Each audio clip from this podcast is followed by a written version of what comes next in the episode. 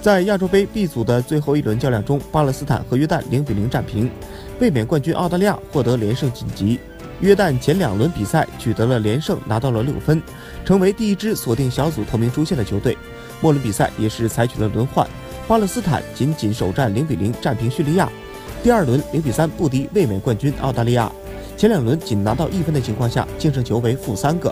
约旦和巴勒斯坦最近的五次交手，约旦三胜一平一负占据上风。而且上届亚洲杯双方就相遇，约旦以五比一的大比分取胜。巴勒斯坦虽然小组赛三战一球未进，不过拿到两平一负积两分的成绩，力压叙利亚成为小组第三。但能否晋级还需要看随后四个小组的比赛情况。